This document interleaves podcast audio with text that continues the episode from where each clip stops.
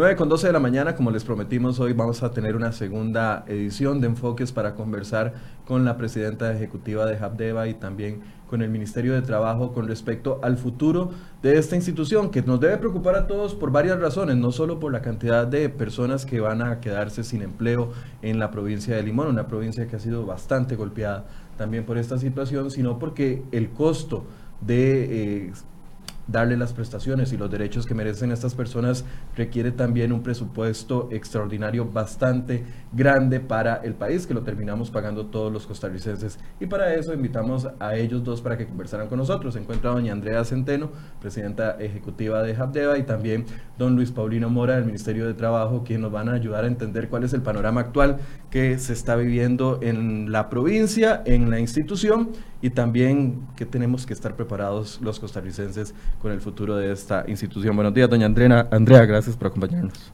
Un gusto, buenos días. Don Luis Paulino, gracias por acompañarnos. Eh, muchas gracias por la invitación. Aquí estamos para resolver dudas y, bueno, a sus órdenes.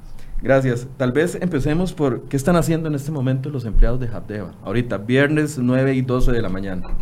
Hay un grupo de empleados que está trabajando con el tipo de carga que nos llega, de acuerdo a la marca que tengan los muelles. Habdeba sigue recibiendo carga mixta, granelera, abono, hierro, eh, jugos, sigue atendiendo en conjunto con el muelle de Recope, todo lo que son gaseros. Así que ahí hay un trabajo que los muchachos siguen haciendo. Obviamente, no son todas las cuadrillas las que tienen en este momento ocupación, puesto que la carga disminuyó, como ya lo sabemos todos. En un 70% aproximadamente. Entre un 70 y un 80%. Y los muchachos de desarrollo en este momento no estamos pudiendo trabajar ni estamos pudiendo sacar la maquinaria, puesto que estamos en una situación crítica financiera que no permite, entre otras cosas, cubrir, por ejemplo, con viáticos, tiempos extraordinarios y demás que demandan este tipo de convenios. Esa es una de las partes que más nos preocupan ahora, pero que en el momento que estamos, pues hemos tenido que sostener un poco la salida de maquinaria y no hemos podido eh, continuar con los caminos y otros trabajos muy importantes para la región que tiene Japtea. Actualmente hay aproximadamente 1.100 y resto de trabajo.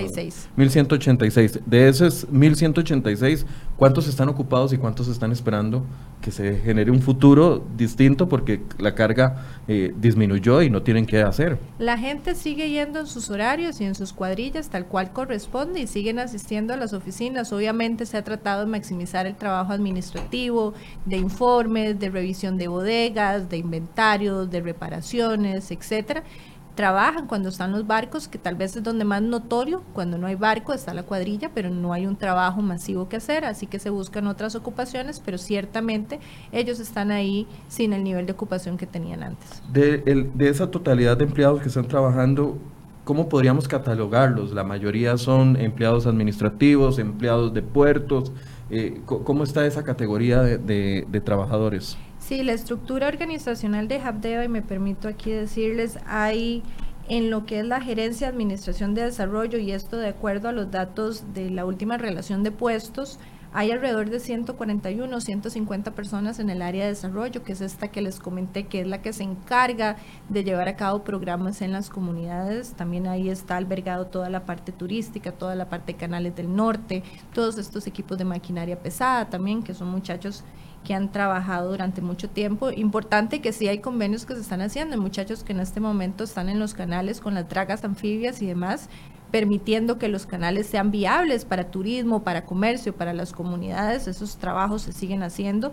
En la parte que llamamos de gerencia de administración portuaria, hay alrededor de mil personas y en la parte administrativa que tiene que ver con consejo de administración, auditoría, asesoría legal, planificación, relaciones laborales, la gerencia, la presidencia y alrededor de 67 personas.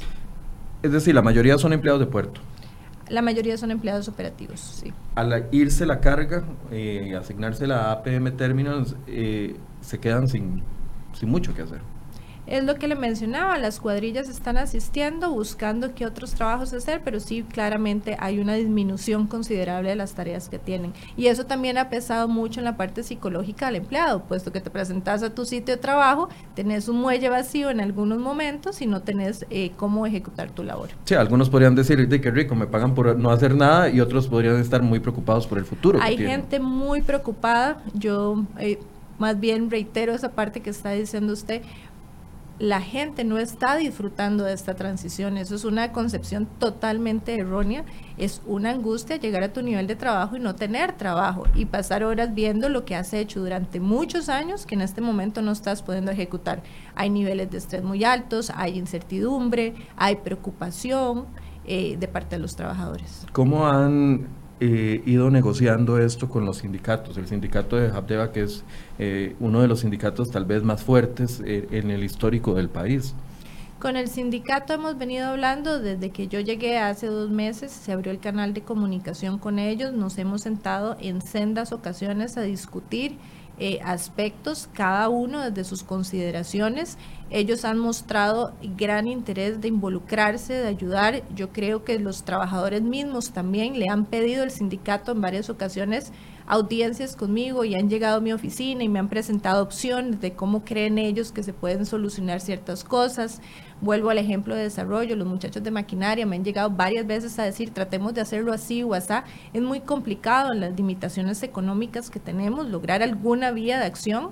Ya estamos tratando de hablar con las municipalidades también para que haya un apoyo y logremos encontrarle alguna forma de rehabilitar ciertas acciones, por ejemplo, en ese sentido.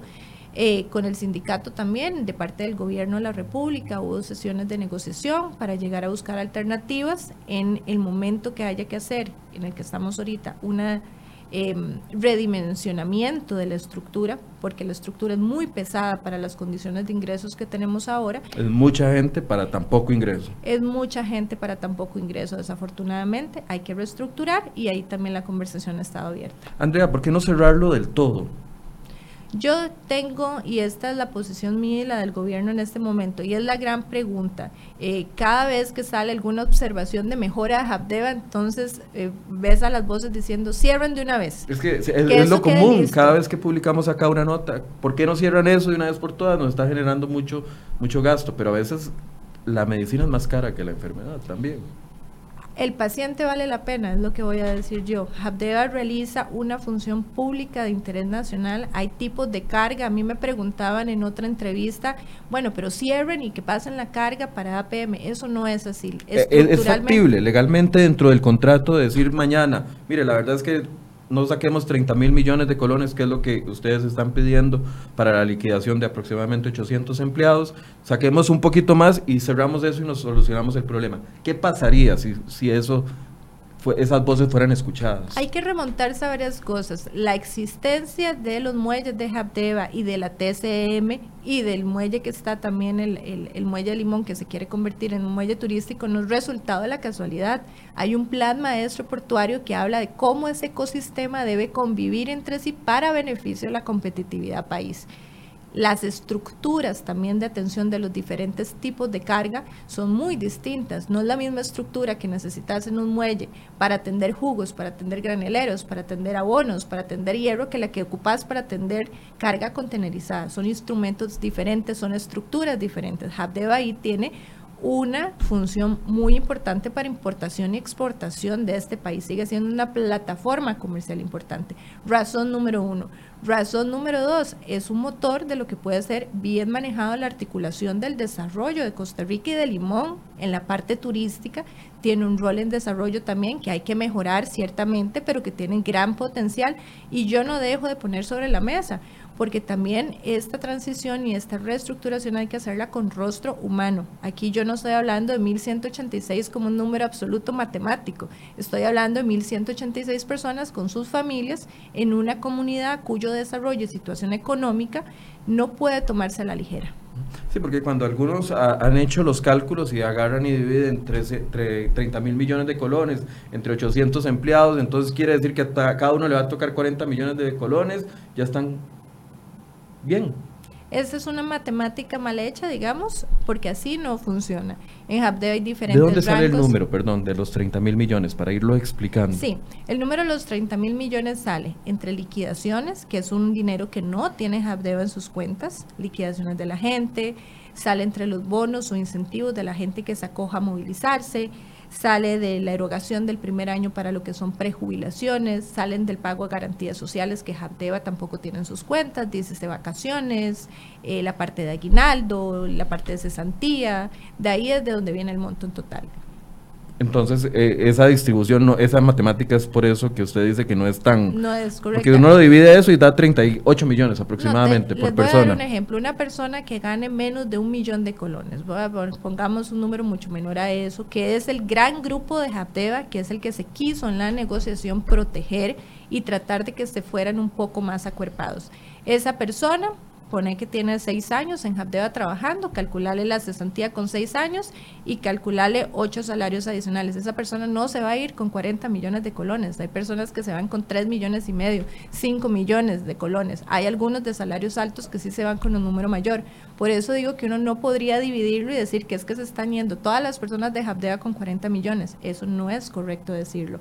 Hay gente muy sencilla que se va con sus prestaciones y con un grupo de dinero que le permitirá también en sus condiciones tratar de defenderse durante unos meses. Y digo tratar de defenderse porque aquí no hay que ocultar el sol con un dedo. Es una población ya adulta, es una población eh, con una escolaridad muy baja, es una población también altamente endeudada. Y aquí quiero ser clara, aquí nadie está hablando de pobrecitos que eso es otra crítica que nos han hecho. Ah, es que entonces por pobrecitos tenemos que pagar todo. No, aquí se está tratando de hacer un proceso serio, pero no hay que olvidar el rostro social y las condiciones reales de Limón y lo que esto significa para Limón. Para darle la palabra a don Luis Paulino, ¿qué tanto preocupa a nivel de gobierno 800 empleados de la noche a la mañana sin trabajo en la provincia de Limón específicamente? Bueno, para el tema de la posición de gobierno, este, yo tal vez le cedería la palabra a doña Andrea, porque desde el punto de vista político, pues es que se ha manejado esto. Yo estoy, yo le podría decir, por ejemplo, que para este primer año, eh, la estimación para, de lo que costaría el régimen de prejubilación, que son aproximadamente 276 personas, De los 800, de 200... los 276 tendrían derecho. Justamente ayer doña Andrea me dice que probablemente la cifra sea 240 los que efectivamente se acojan a ese derecho. Entonces, tomando en cuenta esa, esa información, para este primer año, digamos, si, se apro- si entrara en vigencia en agosto, ya estamos en junio, va a ser difícil, ¿verdad? Pero si entrara en vigencia la norma en agosto, tal y como fue presentada en cuanto a, numéricos, la estimación es que sean 1.831 millones. 1.831 millones para este primer año, o sea, pagar agosto, ¿verdad? Agosto, eh, septiembre, octubre, noviembre, diciembre y el aguinaldo proporcional de esos meses. Eso es lo que costaría ese sistema en total.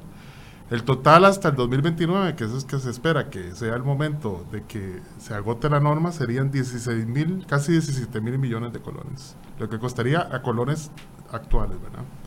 Este, eso es lo que, lo que hemos estimado nosotros que podría eh, costar esta, esta prejubilación, tomando en cuenta que eh, la caja, que, eh, que no dependemos, o sea, no depende del gobierno ni de la Asamblea Legislativa, cómo se regulen las pensiones de la caja, no establezca algún cambio en la edad de jubilación, porque si, por ejemplo, se sube la edad de jubilación a de 65 a 70 años, como se ha venido discutiendo y se puede seguir discutiendo en estos 10 años, ¿verdad?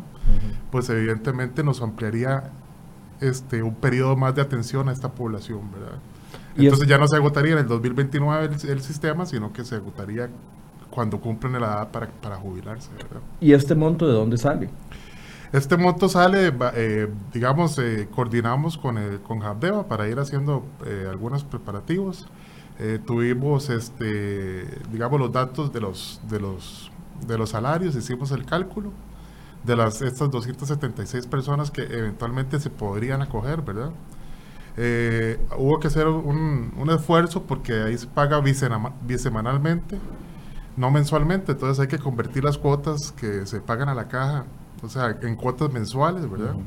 Eh, normalmente con el sistema bisemanal por ahí hay un pago de- adicional cada año y, y un tanto, ¿verdad? Entonces, este, efectivamente así lo hicimos y esos son los cálculos preliminares que, que tenemos, ¿verdad? Obviamente esto dependi- va a, a haber un, un método de acrecimiento de las prejubilaciones, ¿verdad? Y ese método de acrecimiento eh, puede ir implementando año con año el monto de las prejubilaciones, o lo va a hacer así, eh, según los decretos ejecutivos que, que emita el decreto, el, el- el gobierno, ¿Qué, ¿verdad? Qué requisitos están cumpliendo estas 276 personas para tener el derecho a una prejubilación? Básicamente tener 55 años de edad y 25 años de, de, de haber trabajado, de, de tener trabajo. Sí. Okay. ¿Y este monto está, incluido entre los 30 mil millones de colones, el presupuesto que se espera? Según entiendo lo que ha dicho doña Andrea, sí. Nosotros evidentemente no está presupuestado para este año esa erogación, o sea que necesitaríamos un presupuesto extraordinario para incluir esa, ese- esa erogación. Ahí está incluido, doña Andrea. En los 30 mil millones o en los 20 y resto mil millones están incluidos eh, alrededor de 5 mil 700 millones de que es una inyección que sería para que Habdeba opere en algunos meses mientras se hace el proceso de reestructuración, considerando también una escalonada disminución de la estructura. Está considerado todo lo que son cesantías, liquidaciones, vacaciones, eh, el aguinaldo, pues todos los derechos de ley como tal. Está considerada la primera erogación de la prejubilación. Un mes. La primera... No, la- el Ah, la- primer no, digamos el primer año. El, El primer, primer año, año, de prejubilación, que son alrededor de 1.600 millones. Que es un año que no es entero, son cuatro meses nada más. Ok. Sí. Eso es lo que De está incluido en estos rubros. No, sería, de, digamos, de la fecha de vigencia de Bueno. la norma a, a fin a diciembre. Pues. Ok. Perdón, la interrumpí. No se preocupe, creo que ya, ya lo- y está incluido una proyección también para tenerlo en el presupuesto eh, para cubrir los incentivos de las personas que decían acogerse al modelo de, de estos incentivos o bonos de transformación.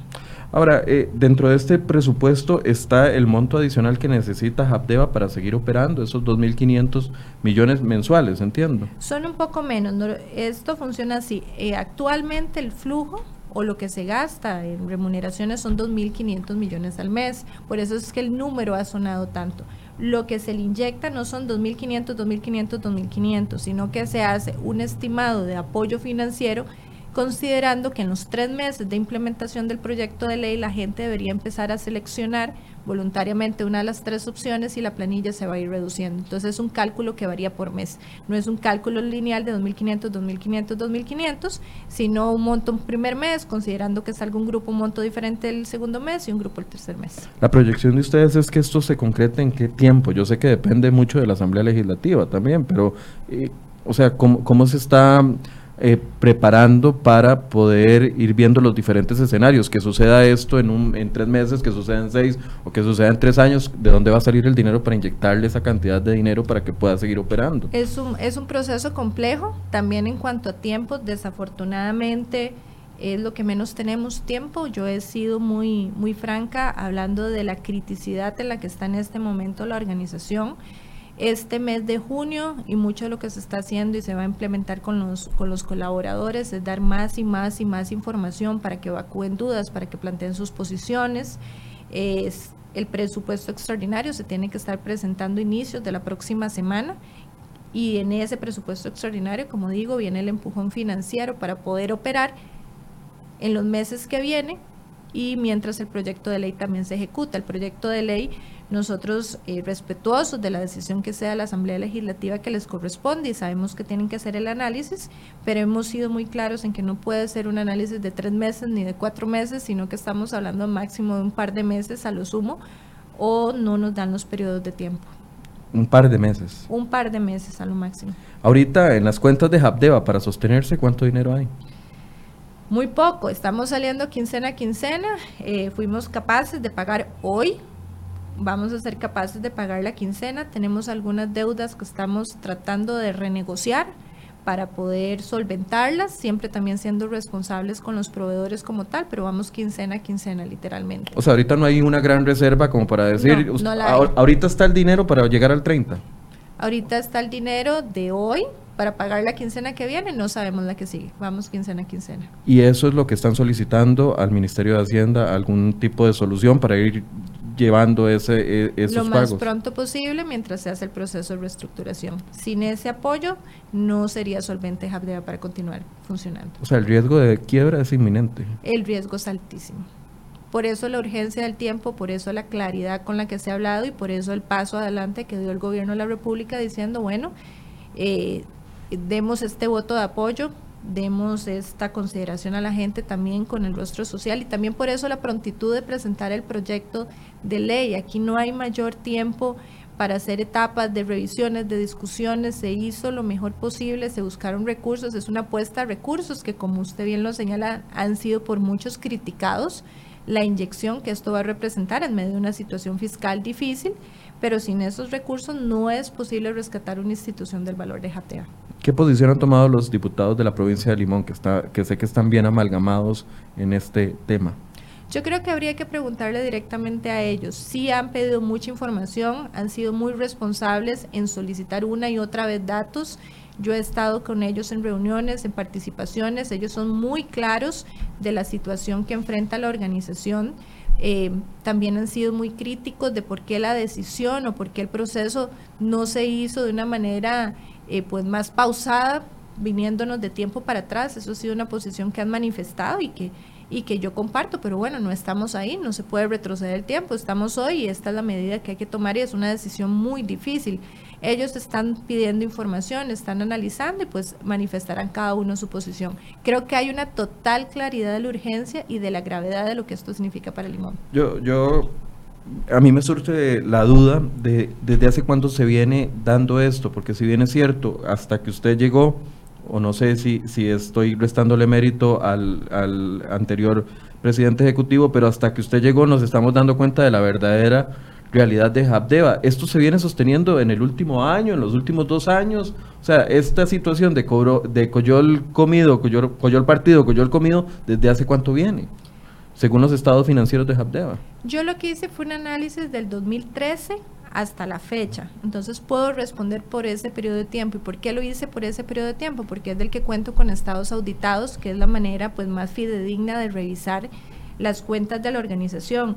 Si uno hiciera el comparativo solo de ingresos corrientes versus gastos corrientes, uno podría ver que en esos periodos reportaron un superávit. Pero claro que al aplicar todo lo que son después impuestos, depreciaciones, intereses, amortizaciones y demás, es cuando se evidencia el hueco o el rojo que se venía presentando desde 2013. 2013 hubo un déficit, 2014 no lo hubo, que fue un año eh, particular, 2015 lo hubo, 2016 lo hubo y un poco ya más grande, 2017 lo hubo, todavía más grande, 2018 también. Yo puedo dar fe por lo menos de los datos que yo analicé, que desde 2013 pues sí hay una situación donde ya se venía presentando que la estructura era muy grande, que los ingresos apenas cubrían con la estructura y en muchos años no la cubrieron, por eso termina con déficit y hay que apalancarse sobre lo que hay en cuentas de banco. Es decir, esta decisión que se está tomando el día de hoy, a la que ya no hay tiempo porque no hay ingresos para sostener o llegar al 30, se pudo haber tomado hace un año, hace dos años, hace tres años. Yo hago el estudio que fue y cuando a mí me nombran, lo primero que digo es que yo tengo que llegar a hacer un análisis estructural de la situación, salirme de la inmediatez, la discusión estaba en lo que estaba pasando en el primer trimestre del año. Por eso yo hago un análisis un poco más para atrás para ver si es un tema estructural y si lo es ciertamente cuando ya entra en operaciones la TCM y se termina de trasladar la carga, el tiempo se acorta y se presenta lo que se está presentando ya en este momento. Es decir, el déficit se presentaba incluso cuando no se había trasladado el, 80% de la carga a APM Terminal. Ya estaba cerrando en números rojos, estaba saliendo a flote, pero con números rojos ya presentándose y creciendo año con año con esfuerzos de reducirlos entre una y otra administración, pero ciertamente la conclusión es que la estructura era muy grande. Y a ver, el proceso de reestructuración no es un proceso que estemos presentando ahora y que sea nuevo en Habdeba. Uno habla con la gente de Habdeba y se echa para atrás y siempre fue un tema que se discutió pero no se implementó. Hay proyectos que en su momento se presentaron en más número, menos número, pero que no se fueron tomando en, aquellos momentos por las decisiones que, que habrá que preguntarle a quién no las tomó. Yo no puedo yo no puedo decir por qué fue así. Yo lo que puedo decir es que ahora sentada en esta silla, con los datos claros, con los números claros y hablándolo francamente, como fue el compromiso que se tuvo, que a eso me iba a enfocar en los primeros meses, hay una situación que hay que enfrentar y nos lleva al punto en que estamos hoy. O sea, no me lo está respondiendo, pero sí me lo está diciendo. esta decisión se pudo haber tomado hace mucho más tiempo. Sí, se hubiera hecho el Porque los números, los números están claros. Yo tengo los números a hoy. Yo puedo decir que hoy con estos números yo puedo tomar la decisión. Había que preguntar en el pasado a quienes estuvieron ahí sentados por qué no tomaron la decisión y si tenían la información para hacerlo. ahí es donde se consume, ¿cuándo es que se consume el fondo que había dejado la administración Chinchilla Miranda para, eh, que entiendo que era de 15 mil millones de colones, que hubiese solventado por lo menos la mitad del problema en el que estamos en este momento? Los ingresos, que son lo que se llaman los 15.100 millones que se inyectaron en su momento, que se tenían previstos para eh, algo que se llama mejoramiento. La partida, no me acuerdo ahorita bien el nombre, pero la partida general habla como mejoramiento, transformación de Habdeba genéricamente. No hay una línea específica que dijera era para tal cosa. No. Era un dinero que se decía que se podía usar para, y me disculpo porque no me acuerdo bien las palabras, mejoramiento, transformación, fortalecimiento de Habdeba. Ese dinero ingresa cuentas en el 2014, fueron 15.100 millones y se empiezan a, déjenme ver aquí los estados de flujo efectivo, y empiezan a salir posteriormente con la compra de las dos grúas y el remolcador. ¿En qué, en qué mes de qué año? Hubo varios pagos porque es una licitación, es una licitación abierta. El mayor de los pagos es en 2017 todavía en 2018 hay un pago y este año nos correspondió, yo arribo y hay una factura de finales del 2018 que hay que cancelarla este año. Es decir, sabiendo el problema en el que estábamos, todavía en 2017 estábamos gastando el único fondo que era posible para poder solventar la situación de los 800 empleados que ahora están en veremos. Ya cuando usted toma la decisión de comprar el equipo, tiene un contrato, tiene un diferente cronograma de pagos, sí, se refleja que los fondos todavía seguían saliendo. ¿Ese equipo va a seguir funcionando? Ese equipo está ¿O funcionando. Es, o, es, una pérdida de, de, de, la inversión y del fondo que teníamos? No, a ver, las dos grúas permiten hacer el manejo de contenedores. Recuerden que Habdeba, claro, en menor escala, está atendiendo carga mixta. Carga mixta significa que en un barco pueden venir también contenedores junto con otros tipos de carga. Obviamente, la productividad, la optimización que permiten las grúas, incluso que son un servicio que Habdeba vende más caro, lo cual es bueno en este momento, es útil. Ellas siguen funcionando. Además, con ciertos implementos ayudan a manejar otro tipo de carga. Aquí el tema es que es un equipo que en este momento hay que meter, buscar nuevos negocios para sacarle el rendimiento óptimo. Perdón. Las grúas son un equipo que sirve para manejar carga. Aquí lo importante entonces es buscar ahora, ya teniéndolas, cómo utilizarlas cada vez más. Eh, ¿hay alguna forma de vender activos para poder solventar el problema financiero que está enfrentando Habdeba? Estamos haciendo todos los recuentos eh, de activos también. En su momento se pensó si podían entrar a responder algún préstamo y demás. Hay activos y hay equipos obviamente que son muy especializados de la operación portuaria como tal. Lo que se está haciendo es un inventario, un recuento que de todas formas es parte de ordenar la casa, a ver con qué contamos pero no es un escenario que en este momento se esté explorando y además no es un escenario rápido tampoco que nos inyecte los fondos en el tiempo que necesitamos para operar. Es decir, esas dos grúas no se pueden devolver o buscar quién las compre y poder financiar un poco la parte y no tener que ir a un presupuesto extraordinario que nos obligue a todos los chicos a pagar. No es como que yo ponga a la venta a Glenda y a Luisa y que me ingresen los mismos 9 mil millones. Eso no es un escenario real, digamos, no funciona así eh, no es un equipo que se coloca fácil, eh, igual dejarías desarmado totalmente, ahora sí, la operación que se quiere salvar y que se quiere renovar, es un equipo importante, es, es una situación bastante compleja, no hay una salida fácil ni una decisión fácil en este momento, como es claro. La Contraloría decía el día de ayer que Habdeba ha invertido sin metas y sin planificación los fondos que son para el desarrollo de eh, Limón, que para eso fue creada. ¿Qué posición tiene usted al respecto? ¿Ha logrado estudiar las inversiones que ha tenido Habdeba? ¿Se, ¿Se, invirtió ese dinero en el desarrollo de Limón como se quería o se fue en pluses salariales? Nosotros recibimos la presentación de este estudio especial que hizo la Contraloría de la República, lo recibimos en el Consejo Director, ellos nos hicieron una presentación, si no me equivoco, el pasado 9 o 10 de mayo, donde nos hacen una serie de observaciones. La mayor de ellas es y que no es sorpresa tampoco que hay que mejorar la gestión de los proyectos adentro.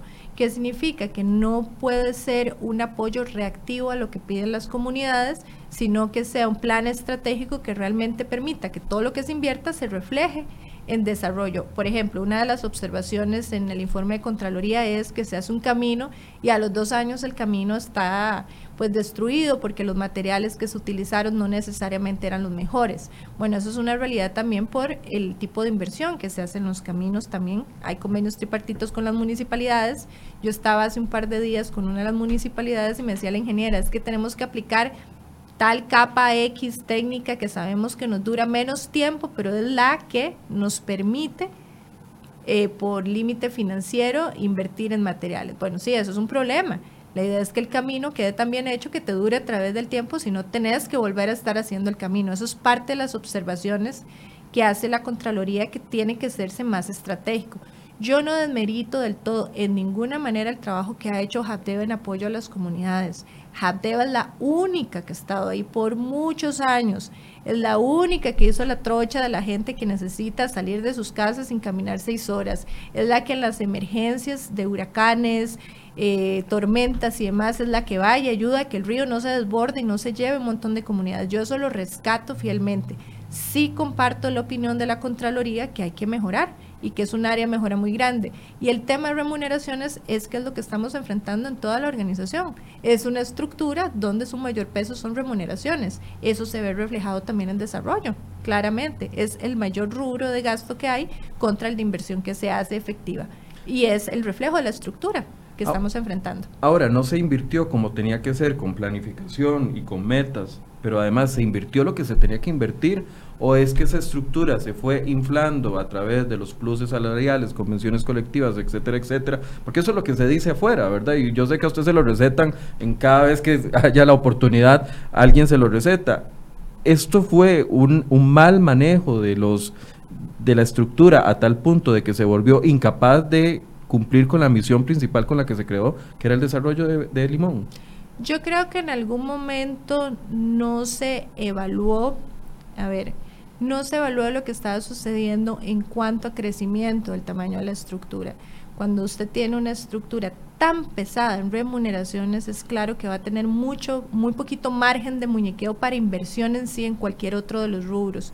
Yo creo que fue un fenómeno que pasó a través de los años, eh, que se volvió muy buen empleador en Limón, lo cual bendito sea Dios porque allá no haya empleo, pero que en este momento es claro que es una estructura insostenible y que para que Habdeba sea eficiente tiene que hacer su redimensionamiento sí o sí. La carga en remuneraciones, con todo lo que conlleva esa carga, desde el salario base, cargas sociales, los pluses que tienen por sector público como tal, lo que adiciona a la convención colectiva, ciertamente es una carga muy pesada en su generalidad como remuneraciones para la organización. Actualmente esas cargas adicionales al salario base se, se duplican el salario base. Hay un informe, hay un informe de Hacienda que hace un análisis de lo presupuestado inicialmente en el presupuesto ordinario para el 2019. Y voy a responderle con el quote o con la frase que usa en su momento la analista de Hacienda. Dice, la partida de remuneraciones continúa siendo para el 2019 el gasto que tiene la mayor asignación de recursos, porque además de cubrir el pago de los salarios de las plazas por cargo fijo, se cubren los incentivos salariales otorgados tanto por el sector público como por la convención cuyo costo asciende a 13.291.4 millones. Este monto asignado supera en un 33% el gasto de remuneraciones básicas. Ese es el comparativo más reciente que hace un analista de Hacienda del presupuesto presentado en 2019. Así que prefiero responderlo así tal cual, con números, puntos y comas, para poder dimensionar lo que significa. Andrea, el despido o, o la transferencia de 276 personas a que se puedan jubilar a anticipadamente y el despido del resto, soluciona los problemas de Habdeba monetariamente, los, los problemas económicos de Habdeba.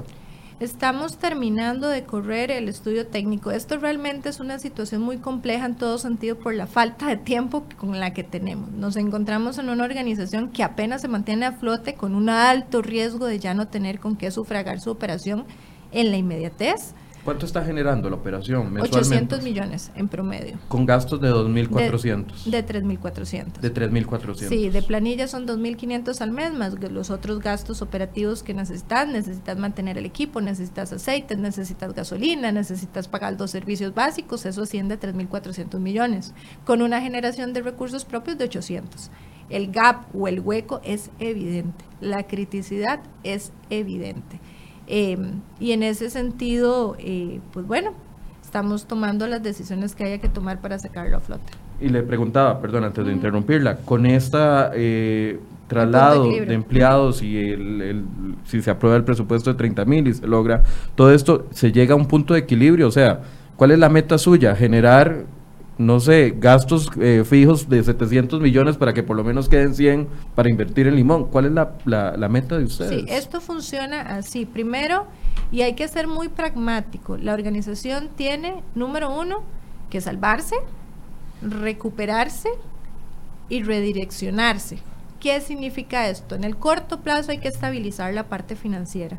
Y ahí es donde estamos buscando el punto de equilibrio, pero en este proceso de transformación, y yo aquí insisto, no puede ser sin rostro social. Estamos hablando de gente y familias limonenses, y vuelvo a decirlo, yo no estoy aquí con el ánimo de decir pobrecitos, que los he oído, he oído críticas, ah, es que por pobrecitos, no, no estamos hablando por pobrecitos, estamos hablando con franqueza y pragmatismo de que hay una situación que no se puede ignorar y que hay que hacerlo una decisión muy difícil, pero con rostro social.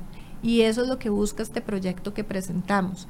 Hay que buscar una planilla que sea sostenible, hay que volver a optimizar gastos para que esa planilla, para que pueda funcionar Habdeba. Y ojo Michael, que no va a ser fácil. No es que después de que esto suceda, Habdeba queda perfectamente estable y funcionando. Es que ese es mi punto. ¿A dónde nos lleva este primer recorte? ¿O es el primero de muchos? ¿O es el primero de varios? No, no, aquí no tenemos, no tenemos tiempo ni tenemos recurso para decir que esto es un, un proceso que vamos a letargar o que se camufla o que, o que se va a hacer a medias. Aquí se está tomando una decisión de hacerlo con toda la seriedad del caso y con la protección de la gente.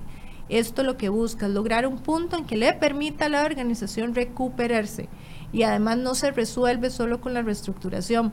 Paralelamente tenemos que seguir buscando nuevos negocios, tenemos que seguir buscando cómo venderle más a los clientes que tenemos, tenemos que buscar en qué otras áreas empezar a funcionar y a conectarnos y articular. Hay que pensar en formas diferentes de hacer las cosas, cómo rediseñar los convenios. Es una situación compleja como toda organización o empresa que tiene que salir de un bache inmediato para continuar respirando, empezar a trabajar y levantarse. No, no es que al, a octubre usted va a ver que Habdeba tiene entonces una superproductividad y ya todo está listo. Esto es un proceso de recuperación. Por eso, el hecho de despedir o de, de trasladar o, de pensionar a gente adelantada, etcétera, etcétera, no es la solución final o no es el, el final del camino para lograr una estabilidad. No, pero es la pieza clave para buscar el proceso de recuperación. Redimensionar es el primer paso para poder recuperar la organización.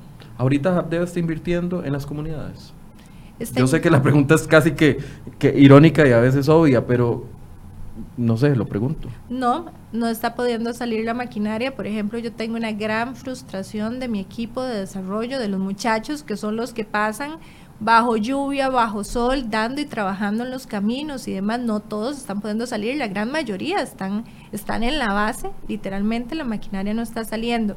¿Qué puede hacer Habdeba? Que sí es cierto, nosotros tenemos una serie de convenios, por ejemplo con INDER, por ejemplo con la CNE, con las municipalidades, buscándole el mecanismo en que haya un trabajo conjunto, eso sí lo puede empezar a hacer Habdeba nuevamente, empezar a dinamizar a través del trabajo conjunto con inversión totalmente de Habdeba es imposible, porque no tenemos los fondos para hacerlo en la totalidad como Habdeba.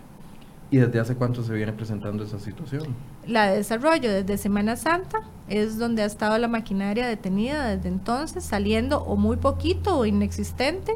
En el interim lo que hemos hecho es hablar con las municipalidades y buscar modelos para poder también honrar los convenios que tenemos, pero con un aporte de ellas. Le doy un ejemplo Si Habdeba no tiene la capacidad financiera para pagar los viáticos de los muchachos, porque hay que sacarlos a comunidades lejanas, hay municipalidades con las que me he estado sentando estas semanas que dicen, busquemos el mecanismo legal, Habdeba pone maquinaria, pone el recurso humano, yo pongo los viáticos y el combustible, pero no paremos el trabajo. Ese es el tipo de medidas que vamos a tener que empezar a adoptar. El, hay una curva, yo sé que usted me acaba de decir que están tratando de afinar los, los, eh, las proyecciones que están haciendo, pero hay una curva de, algún, donde algún momento, aunque sea a largo plazo, se ve una sostenibilidad. Sí, sí, claramente. Tenemos, esto funciona así, tenemos que llegar primero a la, a la estabilización inmediata para dejar de acumular por lo menos un bache tan grande en números rojos, poder cumplir y honrar las deudas que tenemos en este momento eh, empezar a cerrar tratos y que al otro año ya empecemos a ver un funcionamiento totalmente diferente. No estoy diciendo cerrar con un superávit ni mucho menos, pero claramente el proceso de recuperación tiene que tomar entre seis meses, ocho meses, por lo menos ya para estabilizar y sentir que la organización va a poder empezar a caminar por sí misma. Hay un cierto, perdón, Luis Paulino, ahorita lo, lo, ingreso otra vez tomando el tema este de los que se van a eh, poder jubilar por adelantado hay una, cierto, una cierta desconfianza por parte de, la ciudadanía, viendo que una empresa del Estado que se gestionó y se llevó a sí misma hasta este punto, eh, administre el canon de APM Terminals. ¿Qué garantías hay de que ese dinero va a ser bien utilizado por parte de Japteva? Sí, la administración del canon, a ver, yo voy a decir varias cosas. Número uno. Hasta el momento son como 2.600 millones. 2.650 millones hay en cuentas en este momento. Para eso es que se busca el mecanismo también de estructuración de ese canon. Eh, es una decisión obviamente en la que Japteo va a tener una participación activa y es la responsable de, pero que pasa por una serie de mecanismos técnicos, por contrato, correcto. Pasa por una serie de mecanismos técnicos de evaluación. Y a ver, decir que una organización no puede en adelante hacer las cosas bien me parece que tampoco es correcto. Aquí estamos para decir con toda la franqueza sí tenemos claro esto, tenemos claro esto, hicimos este diagnóstico y, el, el, compromiso es hacer las cosas bien. Yo sé que hay mucha desconfianza, pero yo realmente también en Habdeba me he encontrado gente muy profesional, muy entregada, que ha hecho su carrera y su vida ahí y que de verdad hace un buen trabajo. Yo creo que aquí lo que hay que hacer es reencaminar el barco, tomar el timón y eh, tomar las medidas necesarias. Ha sido muy duro este proceso y, por ahí leía que hay habdebitis en los medios y que también en las instituciones y que todas las áreas que tienen algún problema están saliendo a flote en este momento. Bueno, enhorabuena tener el diagnóstico de cómo está la situación para enfrentarlo.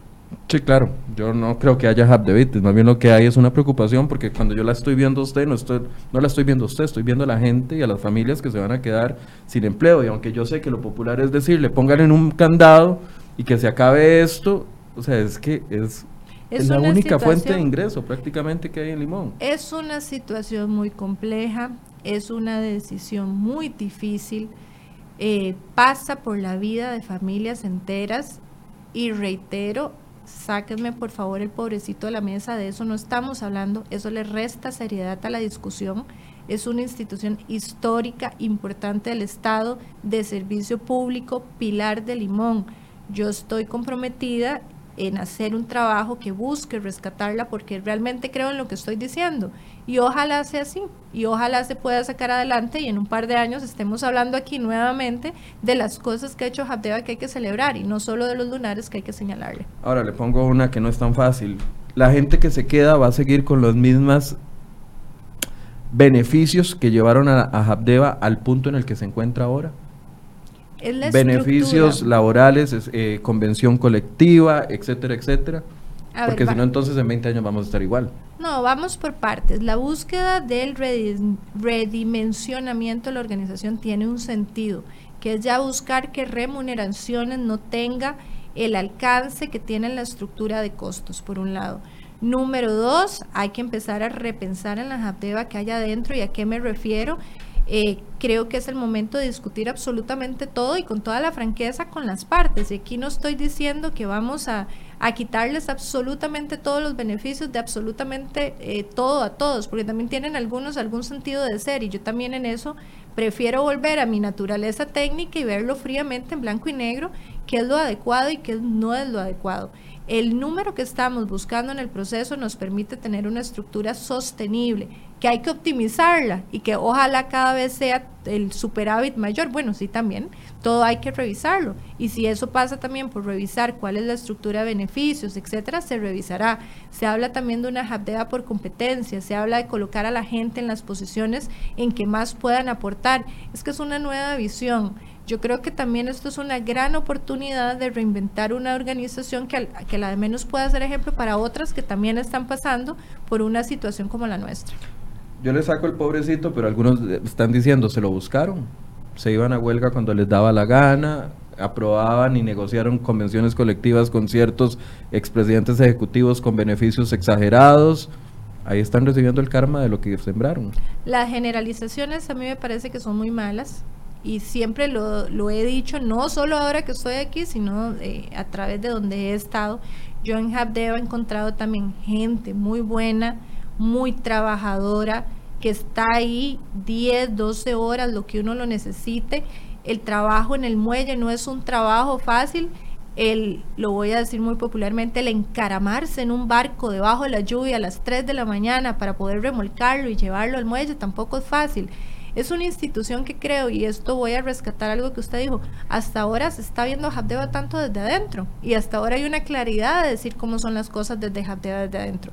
Lo que se percibe desde afuera no necesariamente es la totalidad de la historia, y yo en esto sí quiero ser clara. Hay gente muy buena, profesionales muy buenos, y es una organización que realmente a mí me parece que puede hacer un papel trascendental si se optimiza. ¿Por qué no funcionó aquel plan de traslado horizontal hacia no traslado horizontal, sino trasladar alguna parte de esa planilla a APM Terminals. ¿Por qué no le fue atractivo a los empleados de Habdeba pasarse? La primera respuesta que voy a recibir de todo el mundo que nos está viendo es porque no le estaban pagando los mismos beneficios. Esa es la verdadera razón.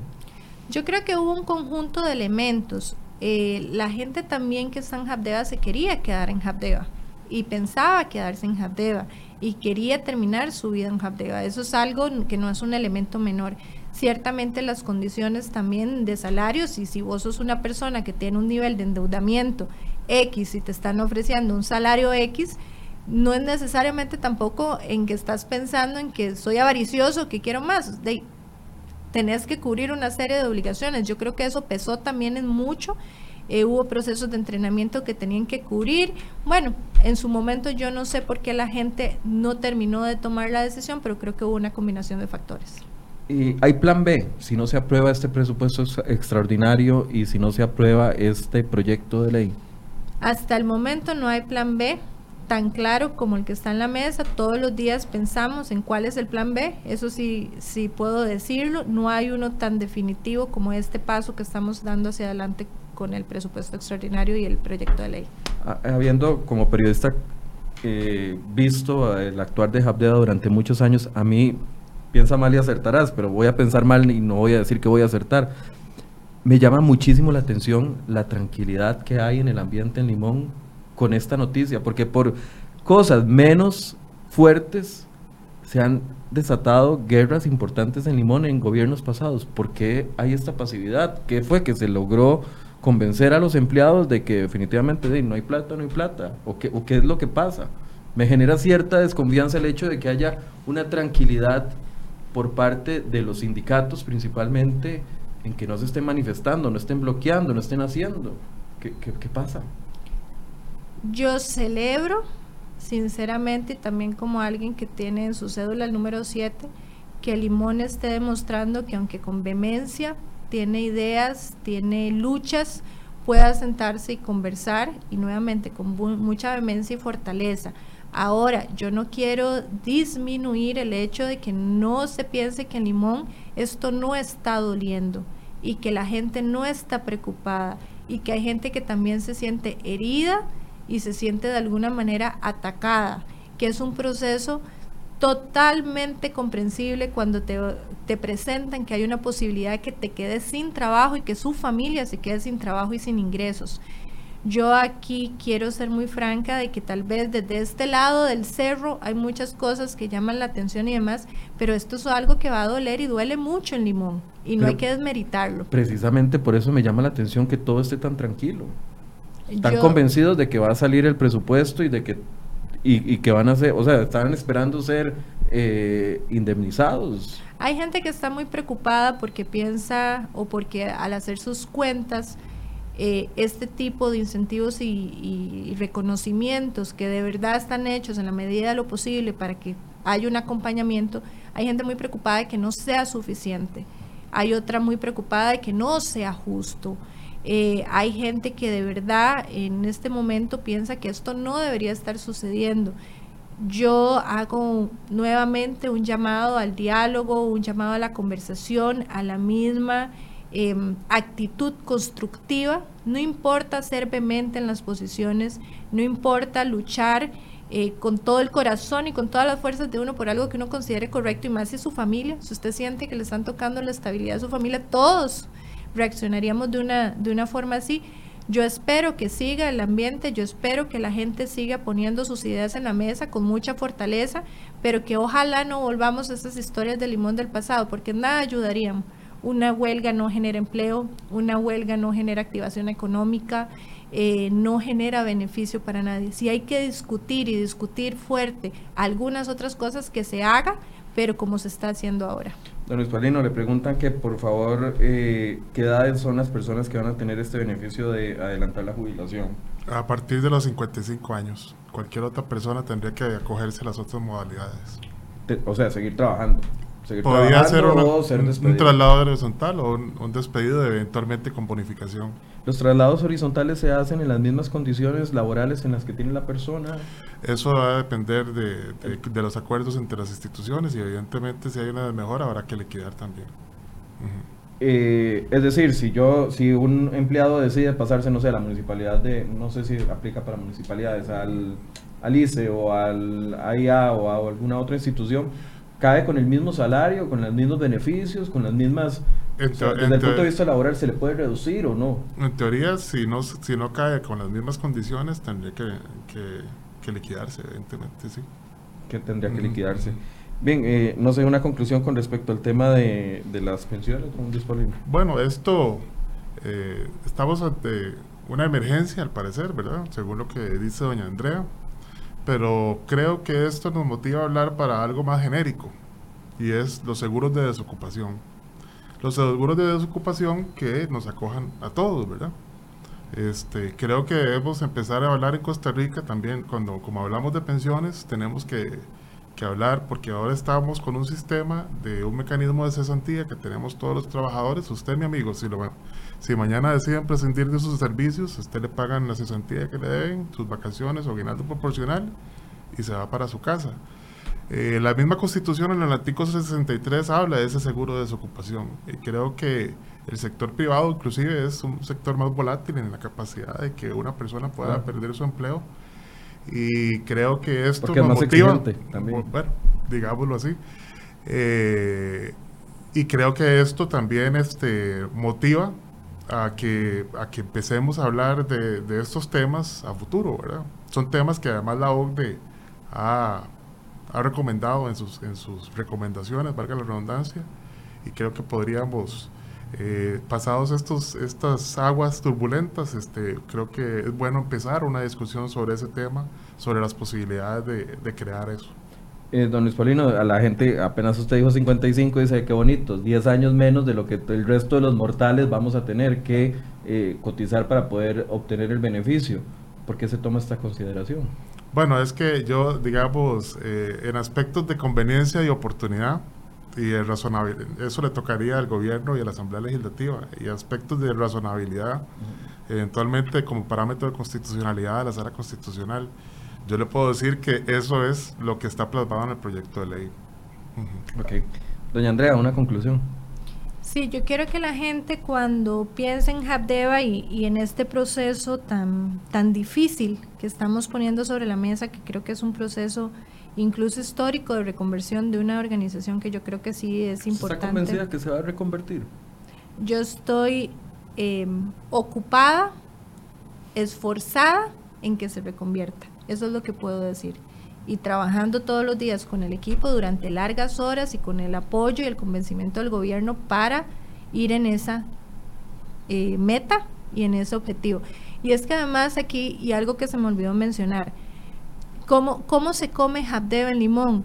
Le voy a dar un ejemplo. Muelle de cruceros, donde se atienden cruceros. No solo estamos hablando de la persona que trabaja en Habdeba, estamos hablando del señor que les toca calipso a la entrada y que se gana algo con los turistas. Estamos hablando de los 80 artesanos que son MIPIMES que están ahí albergados en Habdeba que le venden al turista. Estamos hablando del taxista. Estamos hablando del restaurante que le vende. Estamos hablando del emprendedor muchacho joven que tiene una venta de cacao al frente y que lo lleva por la historia del cacao. Estamos hablando de los turoperadores.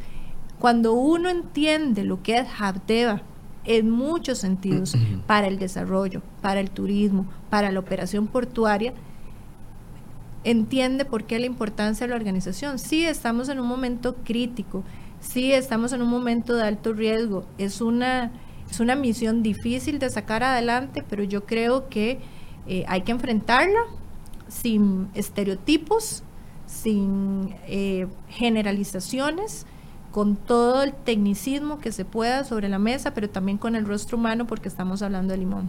Bien, les agradezco mucho a ambos por el espacio, por el tiempo, por venir a conversar sobre este tema que yo sé que se puede enfocar de muchas maneras. Yo lo traté de enfocar hoy desde la sensibilidad de las personas que se van a quedar sin empleo y que eh, en una situación en la que el país no estamos por un lado con el lujo de poder financiar presupuestos extraordinarios, pero no estamos, no podemos darnos el lujo tampoco de dejar gente desempleada en una zona complicada. Gracias. Muchas gracias a ustedes por habernos acompañado. Los esperamos el lunes. Vamos a seguir abordando temas de realidad nacional a partir de las 8 de la mañana. Muy buenos días.